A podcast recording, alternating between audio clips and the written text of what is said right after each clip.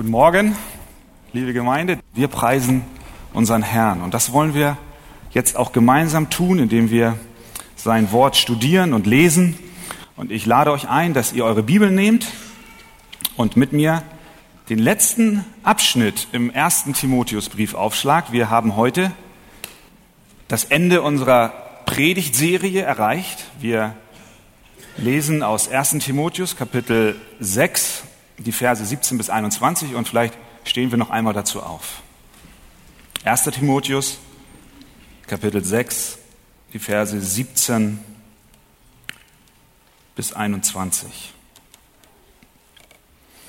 Den Reichen in dieser Welt gebiete, dass sie nicht stolz seien, auch nicht hoffen auf den unsicheren Reichtum, sondern auf Gott der uns alles reichlich darbietet, es zu genießen. Dass sie Gutes tun, reich werden an guten Werken, gerne geben, behilflich seien, sich selbst einen Schatz sammeln als guten Grund für die Zukunft, damit sie das wahre Leben ergreifen. O Timotheus, bewahre, was dir anvertraut ist, und meide das ungeistliche, lose Geschwätz und das Gezänk der fälschlich sogenannten Erkenntnis, zu der sich einige bekannt haben und sind vom Glauben abgeirrt. Die Gnade sei mit euch. Herr Jesus, wir danken dir für dein Wort. Wir danken dir, dass wir auch als Arche-Gemeinde im Jahr 2010 von diesen Worten, die du dem Paulus eingegeben hast, profitieren dürfen. Und nicht nur als Gesamtgemeinde, sondern auch jeder einzelne von uns darf heute Morgen wissen, dass du durch dein Wort lebendig zu uns sprichst. Und wir wollen deinem Wort Genüge tun und wir bitten darum. Und ich bitte, dass du mir hilfst, dass du uns hilfst, dass wir es recht austeilen und auch recht aufnehmen. In Jesu Namen. Amen. Wir nehmen Platz miteinander.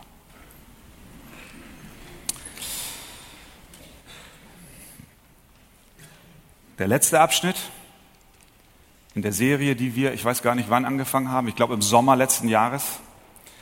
Wir sind durch die Verse gegangen, wir haben viel gelernt, wir wurden herausgefordert, persönlich, auch als Gemeinde. Und nun schließt Paulus diesen Brief ab. Er kommt zum Ende. Paulus, der erfahrene Apostel, schreibt an diesen jungen Pastor Timotheus, der Mitte bis Ende 30 Jahre alt ist, der eine Gemeindesituation in Ephesus vorfindet und er kommt zum Ende. Und was tut er?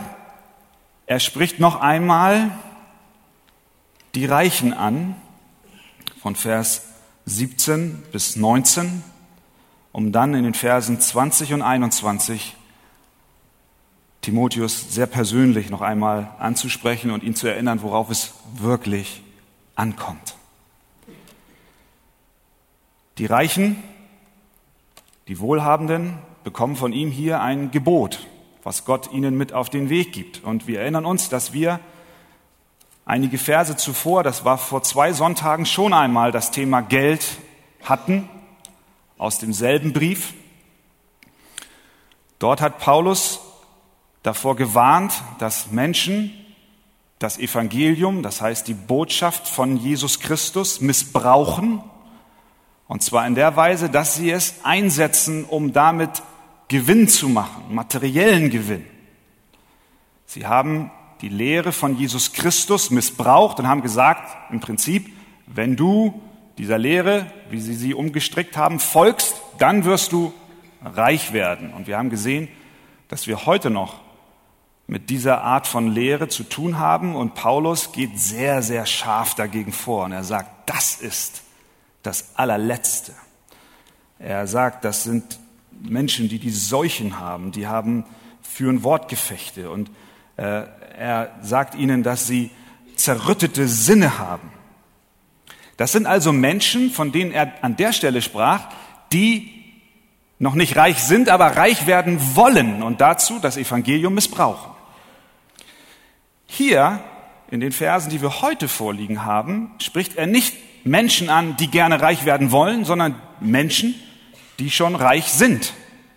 Er sagt, den Reichen in dieser Welt, den Gebiete. Da stellt sich natürlich sofort die Frage, ja, bin ich denn damit gemeint?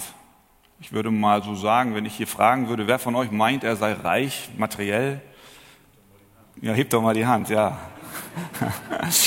da sind natürlich einige, die sich trauen, andere sagen, oh, wenn ich mich so vergleiche und schon geht's los, ne? der hat mehr und so weiter und so weiter. Und dann kann man schnell sagen, okay, Paulus, die Reichen dieser Welt, die wohnen an der Elbchaussee und die wohnen in Harvestehude, aber doch nicht, naja, da wo ich wohne, wo immer das ist. Er, jeder von uns hat Definitionen im Kopf, was reich sein bedeutet. Und jeder von uns würde wahrscheinlich, oder die meisten von uns würden innerlich sagen, diese Definition habe ich nicht erreicht, ich gehöre nicht dazu. Jemand hat sich mal die Mühe gemacht, herauszukristallisieren, wie reich wir eigentlich sind. Und hat dabei gesagt, stell dir Folgendes vor und dann weißt du, wie reich du bist.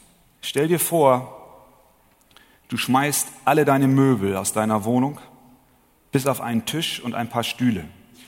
Stell es mal vor, damit du herauskriegst, wie reich du bist. Schmeiß alle Möbel raus, bis auf deinen Tisch, ein paar, äh, deinen einzelnen Tisch und ein paar Stühle. Du schmeißt auch dein Bett raus und als dein Bett nimmst du eine Decke und ein paar Kissen. Schmeiß alle deine Kleidung raus, bis auf deine älteste Hose, die du hast, oder Rock, und dein ältestes Hemd, was du hast. Und überlass nur ein paar Schuhe zurück. Alle anderen Schuhe schmeißt du raus. Räume deine Vorratskammer aus und leere deinen Kühlschrank bis auf ein wenig Mehl, etwas Zucker, Salz, einige Kartoffeln, ein paar Zwiebeln und trockene Bohnen. Dann gehst du in dein Badezimmer und demontierst es. Du stellst das fließende Wasser ab, du reißt alle elektrischen Leitungen in deiner Wohnung raus. Also nur gedanklich. ganz entspannt. Und wenn du es ganz genau wissen willst, dann zieh am besten in eine Gartenlaube da drüben, da haben wir so ein paar, auf der anderen Seite vom Fluss. Kündige alle Zeitungsabos und alle deine Bücher schmeißt du raus. Das fällt dir auch nicht schwer, weil du sowieso nicht lesen kannst. Wirf deine Bankkonten weg, deine Pensionsansprüche, Versicherungen, alles weg. Belasse es lediglich bei 10 Euro Bargeld für deine ganze Familie. Und dann bekommst du ein wenig Land, das du pachten darfst, auf dem du Getreide anbaust das einige wenige hundert Euro im Jahr abwirft. Ein Drittel des Ertrages bekommt der Pächter, der Verpächter. Und ein Zehntel geht an die Bank, die dir überhaupt Geld gegeben hat, damit du das Getreide anbauen kannst. Und wenn du jetzt noch das Krankenhaus aus deiner Umgebung streichst und die Ärzte und dann noch 25 Jahre deiner Lebenserwartung kürzt, dann weißt du ungefähr im Ansatz, wie reich du bist. Wenn wir uns mit diesen Umständen vergleichen, dann erkennen wir sehr schnell, die Reichen dieser Welt, ja, das sind wahrscheinlich wir. Wenn wir uns vergleichen mit der Gesamtsituation auf diesem Globus. Das heißt, wenn Paulus sagt, den Reichen dieser Welt gebiete, dann sagt er auch zu uns etwas, was wichtig ist heute Morgen.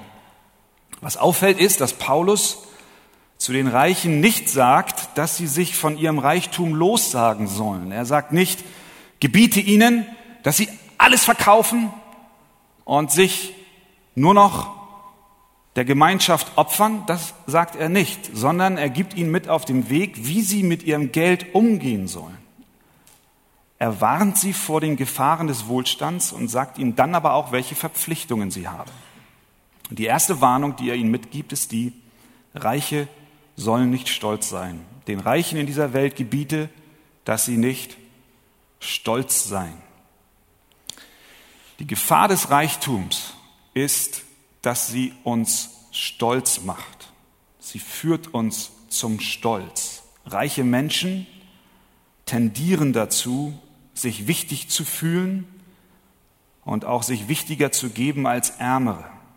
Das betrifft nicht unbedingt jeden Reichen, aber Wohlhabenden neigen dazu, das zu tun. Mitunter prahlen sie sogar. Insbesondere reiche Christen müssen sich vor den negativen Konsequenzen des Reichtums schützen. Wir müssen uns darüber im Klaren sein, dass Reichtum zum Stolz führt. Es besteht eine Gefahr darin. Sprüche 30 drückt es so stark aus. Sprüche 30, Vers 7 bis 9. Dort sagt der Schreiber, zweierlei bitte ich von dir, damit ist Gott gemeint, das wollest du mir nicht verweigern, ehe denn ich sterbe. Und was sind die zwei Dinge, die er bittet? Das eine ist, Falschheit und Lüge lass ferne von mir sein. Und das zweite ist, Armut und Reichtum gib mir nicht. Lass mich aber mein Teil Speise dahinnehmen, das du mir beschieden hast. Ich könnte sonst, und jetzt kommt die Erklärung, warum er darum bittet, dass Gott ihn doch nicht Reichtum geben soll. Er sagte neun, ich könnte sonst, wenn ich zu satt werde, verleugnen und sagen, wer ist der Herr? Oder wenn ich zu arm würde, könnte ich stehlen und mich an dem Namen meines Gottes vergreifen. Das Gebet hier ist, Gott, lass mich nicht zu arm sein, aber Gott, lass mich auch nicht zu reich sein. Weil der Reichtum zum Stolz führt, was Paulus hier sagt. Und der Stolz drückt sich unter anderem darin aus, dass wir sagen, wie in Sprüche steht, wer ist der Herr? Wozu? Wozu brauche ich ihn? Das ist der Grund, warum viele Menschen, denen es materiell gut geht und die gesättigt sind mit allem, was das Leben ihnen so bietet, so sehr wenig nach Gott fragen. Warum fragt Deutschland so wenig nach Gott? Weil wir reich sind, weil wir stolz sind. Wir brauchen ihn nicht. Warum fragen Menschen in, in Ländern, wo Not herrscht, mehr nach Gott? Weil sie nichts haben, woran sie sich klammern. Und ich glaube, liebe Gemeinde, es ist herausfordernd für uns. Auch die Frage, Womit beschäftige ich mich gedanklich? Hast du dich schon mal dabei ertappt, dass du gedacht hast, wenn ich vielleicht 500 Euro mehr im Monat hätte? Oder vielleicht sogar, wenn ich im Lotto gewinnen würde? Ja, dann würde ich spenden, zuallererst. Und dann würde ich allen was abgeben, so dass ich am Ende nichts mehr über habe für mich. Nein, manchmal werden wir verleitet und haben eine Sehnsucht in unserem Herzen nach mehr Wohlstand. Aber das ist genau, genau die Gefahr, in der wir uns befinden. Und was Paulus hier sagt, Leute, das führt zum Stolz. Das führt dahin, dass ihr euch lossagt von dem, der wirkliches Leben gibt. Und das ist der lebendige Gott. Warnung Nummer eins, Reiche seid nicht stolz. Warnung Nummer zwei, die Reichen sollen nicht auf unsicheren Reichtum hoffen. Er sagt den Reichen in dieser Welt, gebiete, dass sie nicht stolz seien, auch nicht hoffen auf den unsicheren Reichtum. Denn das wäre töricht. Reichtum ist unsicher. Und wenn nicht in diesen Tagen, wann denn dann merken wir, dass Reichtum unsicher ist. Die Weltwirtschaftskrise hat es wieder gezeigt. Geld verpufft, es ist weg. Menschen sitzen bei der Haspa und unterschreiben einen Vertrag vor fünf Jahren und es wird ihnen gesagt, dein Geld wird verdoppelt. Und sie sitzen am selben Schalter demselben Menschen gegenüber und die sagen ihnen, das Geld ist weg. Es ist weg. Es ist nicht mehr da. Es ist verschwunden. Geld löst sich förmlich in Luft auf. Ganze Staaten geraten in den Bankrott und können ihren finanziellen Verpflichtungen nicht mehr nachkommen. Reichtum ist unsicher. Reichtum ist unsicher. Wir müssen uns das vor Augen führen. Reichtum ist unsicher. Es hat keine, keine, keinen Wert in sich. Es ist, es ist etwas Schwankendes. Setze daher deine Hoffnung nicht in Geld. Jesus warnt uns, dass Geld und irdische Schätze zerstört werden, Motten und Rost und Diebe kommen. und sie zerfressen ist und es wird weg sein.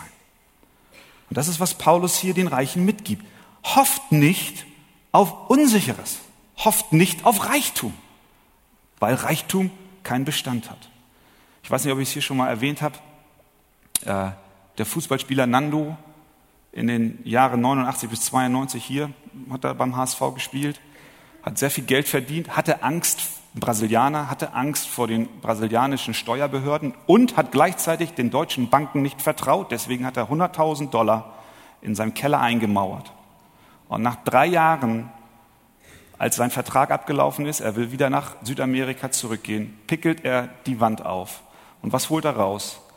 Vergammelte Banknoten, die nichts mehr wert waren. Sie sind verrottet. Er hat vergessen, sie in eine Plastiktüte zu tun. Und das, was er sichern wollte, war weg. Zersetzt. Unkenntlich. Jesus erzählt uns die Geschichte von dem reichen Mann, der seine Hoffnung allein auf seinen Reichtum setzte. Das war der, der sehr viel geerntet hat, der sich eine größere Scheune baute und dann zu sich selbst gesagt hat, liebe Seele, du hast einen großen Vorrat für viele Jahre, habe nun Ruhe, iss, trink und habe guten Mut. Aber Gott sprach zu ihm, du Narr, diese Nacht wird man deine Seele von dir fordern. Und wem wird dann gehören, was du angehäuft hast? Er hat seine Sicherheit in der Unsicherheit des Reichtums gesucht. Paulus sagt, tu das nicht.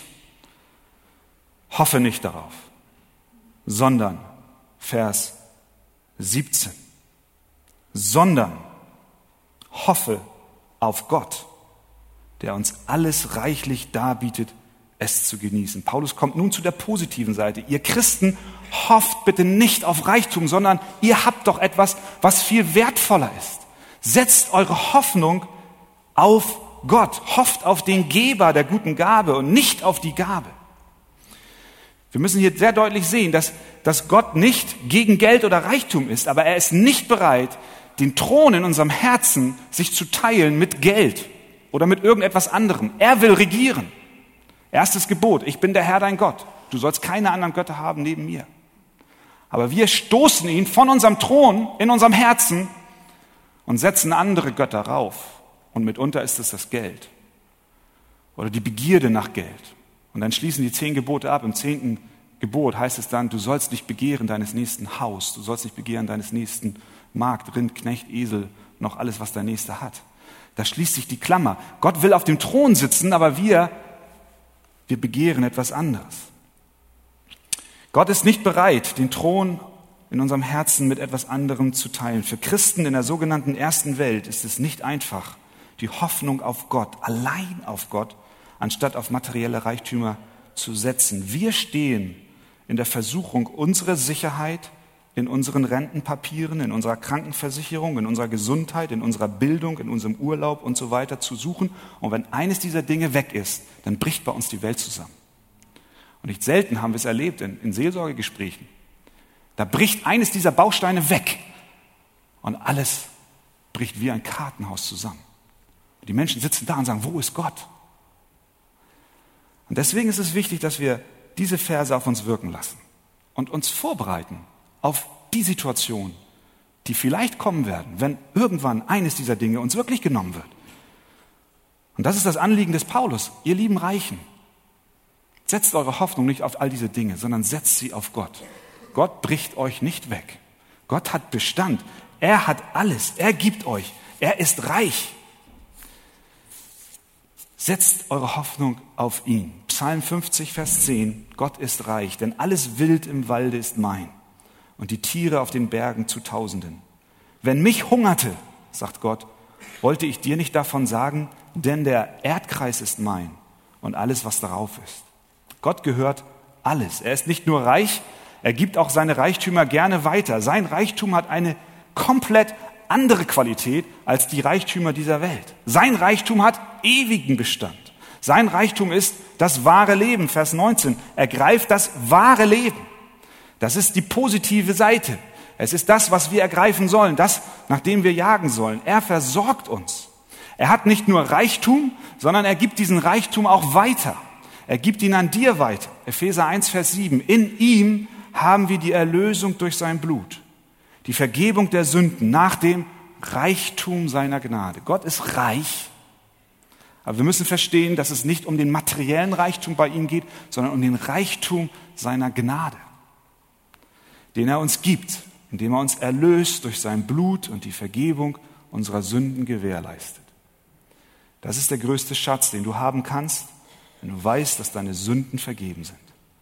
Er versorgt uns mit allen Dingen, die wir für unsere Seele und unseren Leib benötigen, und dies im Hier und Jetzt und auch in alle Ewigkeit. Darum lasst uns das wahre Leben ergreifen. Vers 19.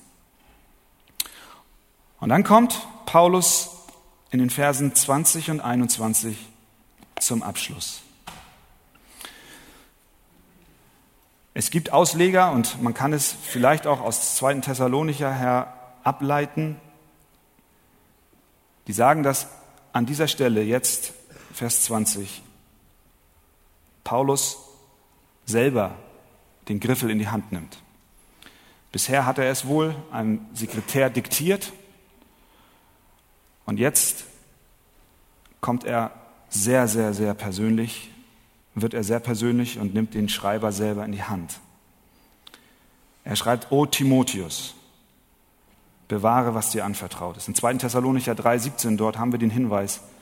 Paulus schreibt dort, der Gruß, das ist die letzten, die letzten Verse im 2. Thessalonicher, der Gruß mit meiner des Paulus Hand, das ist das Zeichen in allen Briefen, so schreibe ich. Daher können wir ableiten, dass er selber den Griffel in den letzten Zeilen, in den letzten Versen in die Hand nimmt. Das heißt, Paulus wird nicht nur mit seinen Worten, sondern auch mit seiner Hand persönlich O Timotheus, bewahre, was dir anvertraut ist und meide das ungeistliche lose Geschwätz und das Gezänk der fälschlich sogenannten Erkenntnis, zu der sich einige bekannt haben und sind vom Glauben abgeirrt. Die Gnade sei mit euch. O Timotheus, ich habe dir viel geschrieben und jetzt werde ich noch einmal ernst. Ich werde persönlich. Das ist ein Ausdruck von Emotion, von Ermahnung, O Timotheus, hör gut zu. Hör gut zu, was ich dir am Ende dieses Briefes sagen will und sagen muss und sagen möchte und was Gott dir selber sagen will. Hör gut zu. Ja, was soll ich denn zuhören, Paulus?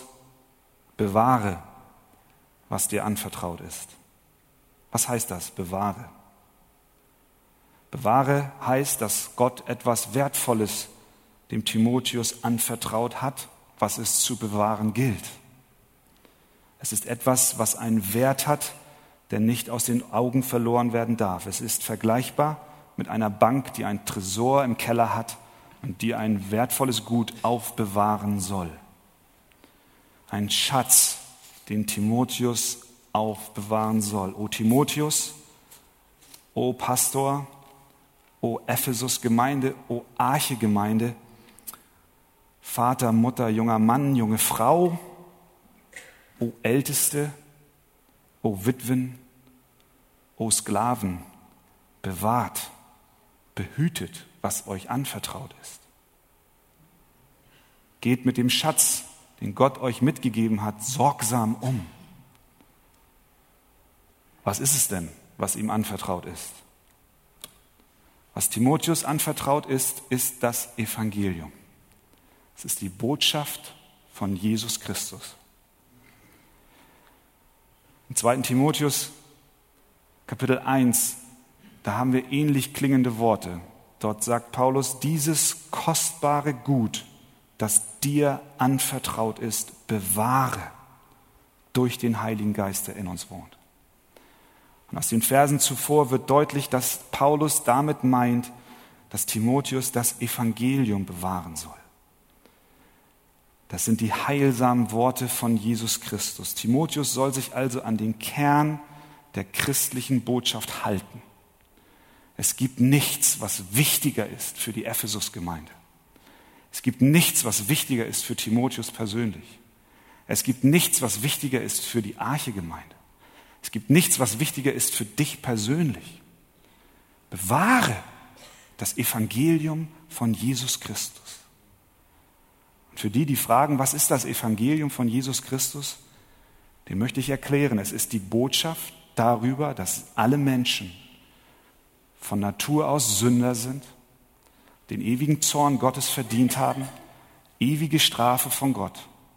Aber dass Gott in seiner großen Liebe und Güte seinen eigenen Sohn Jesus Christus auf diese Welt gesandt hat, der ein Leben lebte ohne Sünde, der ans Kreuz gegangen ist, um für die zu sterben, die an ihn glauben. Das ist das Evangelium. Er ist gestorben und auferstanden am dritten Tag und er ist aufgefahren in den Himmel. Das ist die Hoffnung, das ist, das ist der Kern. Und wenn du an diesen Jesus Christus glaubst, dann wird der Zorn Gottes, der auf deinem Leben ruht, weggenommen. Und du hast das ewige Leben. Bewahre, bewahre das.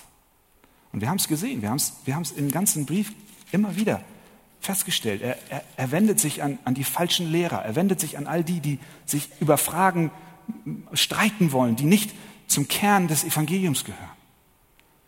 Und er sagt, fliehe dem, hau ab, mach das nicht. Und er macht deutlich, worauf es ankommt. Es ist die Botschaft von Jesus Christus. Es geht nicht um eine neue Erfindung. Timotheus hat den Glauben nicht neu erfunden. Er hat ihn empfangen. Er wurde ihm anvertraut. Bewahre, was dir anvertraut wurde. Er hat es von seiner Großmutter und von seiner Mutter und nicht zuletzt auch von Paulus empfangen. Und ich weiß von vielen unter uns, die genau so empfinden. Sie haben ein, ein Gut anvertraut bekommen. Du hast eine Botschaft für dein Leben bekommen. Sei es durch deine Eltern, sei es durch Freunde, sei es durch die Gemeinde, sei es durch die Predigt. Und jetzt gilt es darum, dieses Gut zu bewahren. Wie bewahre ich es? Ich bewahre es, indem ich mich rüste gegen falsche Lehren. Ich bewahre es, indem ich es mir täglich predige, indem ich es mir täglich vor Augen führe und sage, Jesus, auch heute gilt, du bist für mich am Kreuz von Golgatha gestorben. Du hast auch die Sünde, die ich gerade jetzt in diesem Augenblick wieder getan habe, meine Ungeduld mit meinen Kindern, mein Streit, mein falsches Denken, meine Augenlust, mein, mein Lästern, meine falsche Sprache, hast du getragen. Bewahre das. Das ist Reichtum. Das ist was, was wir uns täglich vor Augen rufen sollen und dürfen. Christus ist für dich gestorben. Er ist für mich gestorben. Er ist für all das, was uns fehlt an Heiligung und an Reinheit vor Gott, hat er getragen. Bewahre das. Ruf es dir ab. Zwei Kameraden auf dem Kampffeld im Krieg, einer ist tödlich verwundet und zieht eine Uhr, ein Erbstück seit fünf Generationen aus der Tasche und vertraut es seinem Freund an. Er sagt, wenn du zurückkommst, heil, dann bring diese Uhr meiner Mutter. Ich kann nicht zurückkehren. Ich vertraue dir dieses Erbe an. Was dir und mir anvertraut ist, ist mehr als eine Uhr seit fünf Generationen. Es ist die Botschaft von Jesus Christus, die von Beginn an der Heiligen Schrift offenbart wurde, von den ersten Seiten.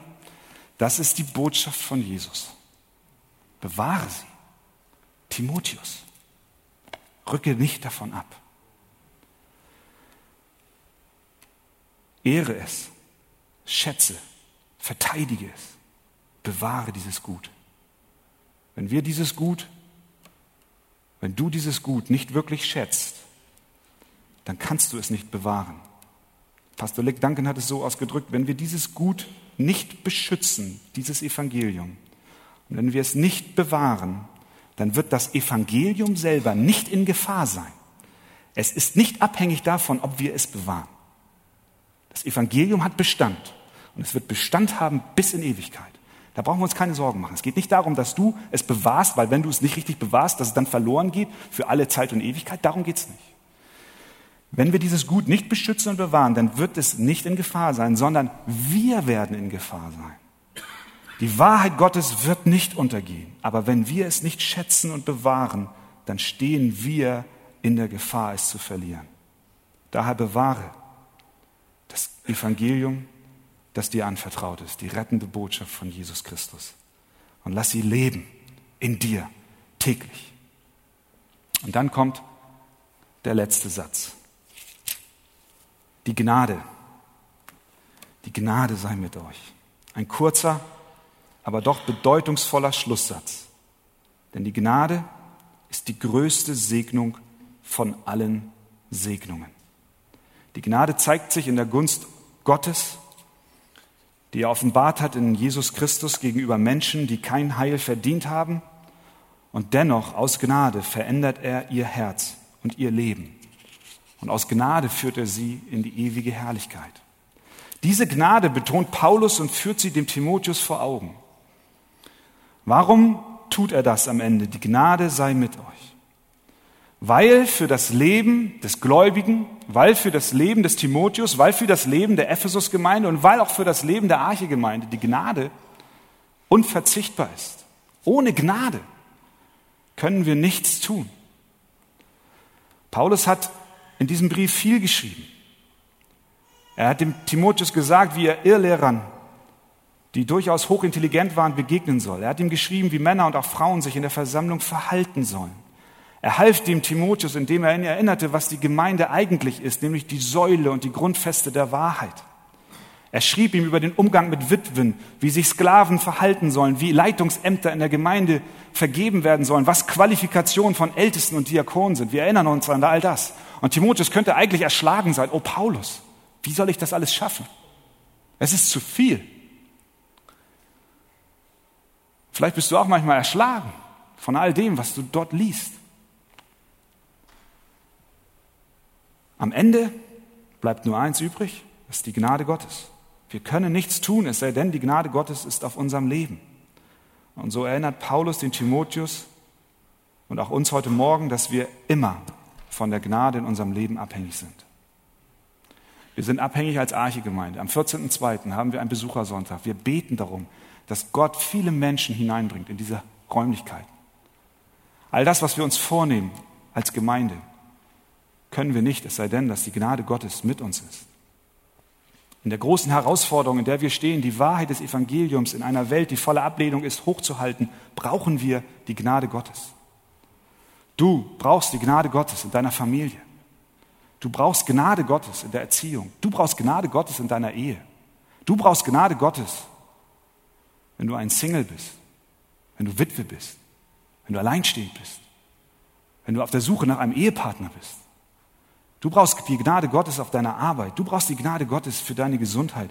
Wir brauchen die Gnade Gottes. Wir können nichts, aber auch gar nichts ohne die Gnade und Gunst Gottes tun. Paulus hat den Brief sehr persönlich begonnen.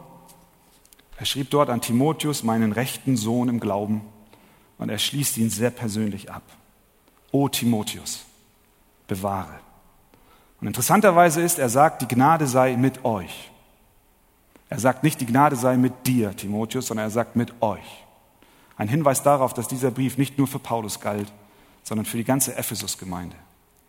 Das heißt nicht nur für Einzelne, sondern für uns alle. Die Gnade Gottes sei mit euch. Und das ist mein Gebet, dass sie mit euch ist und dass die Gnade Gottes auch mit mir ist und mit uns allen. Gott helfe uns dazu. Amen.